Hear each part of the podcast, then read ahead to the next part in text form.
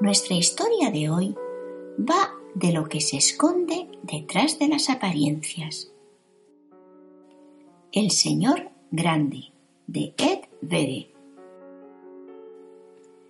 Dejadme que os cuente la historia de un buen amigo mío llamado Grande, Señor Grande.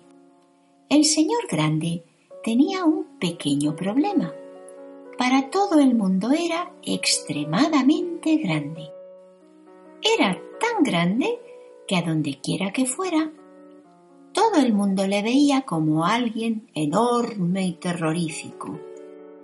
Nadie se detenía a descubrir quién era, quién era realmente, y por eso, por dentro, el señor grande se sentía muy, muy pequeño.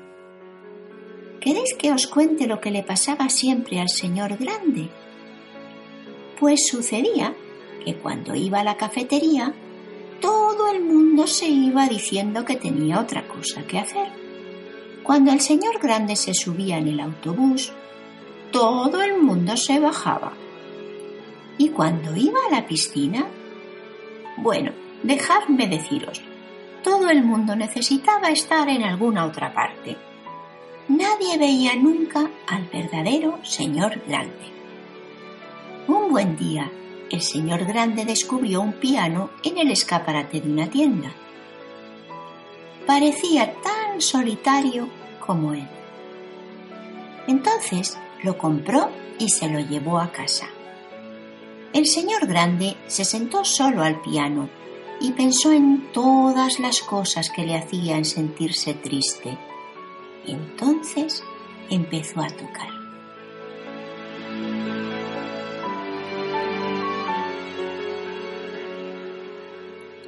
Su música salió a través de la ventana abierta y hacia el cielo nocturno. Se deslizó sobre los tejados, sobre sus vecinos, que se preguntaban quién tocaba tan hermosa música. La noticia se propagó y noche tras noche venía gente de todas las ciudades, pero nadie había descubierto quién tocaba así.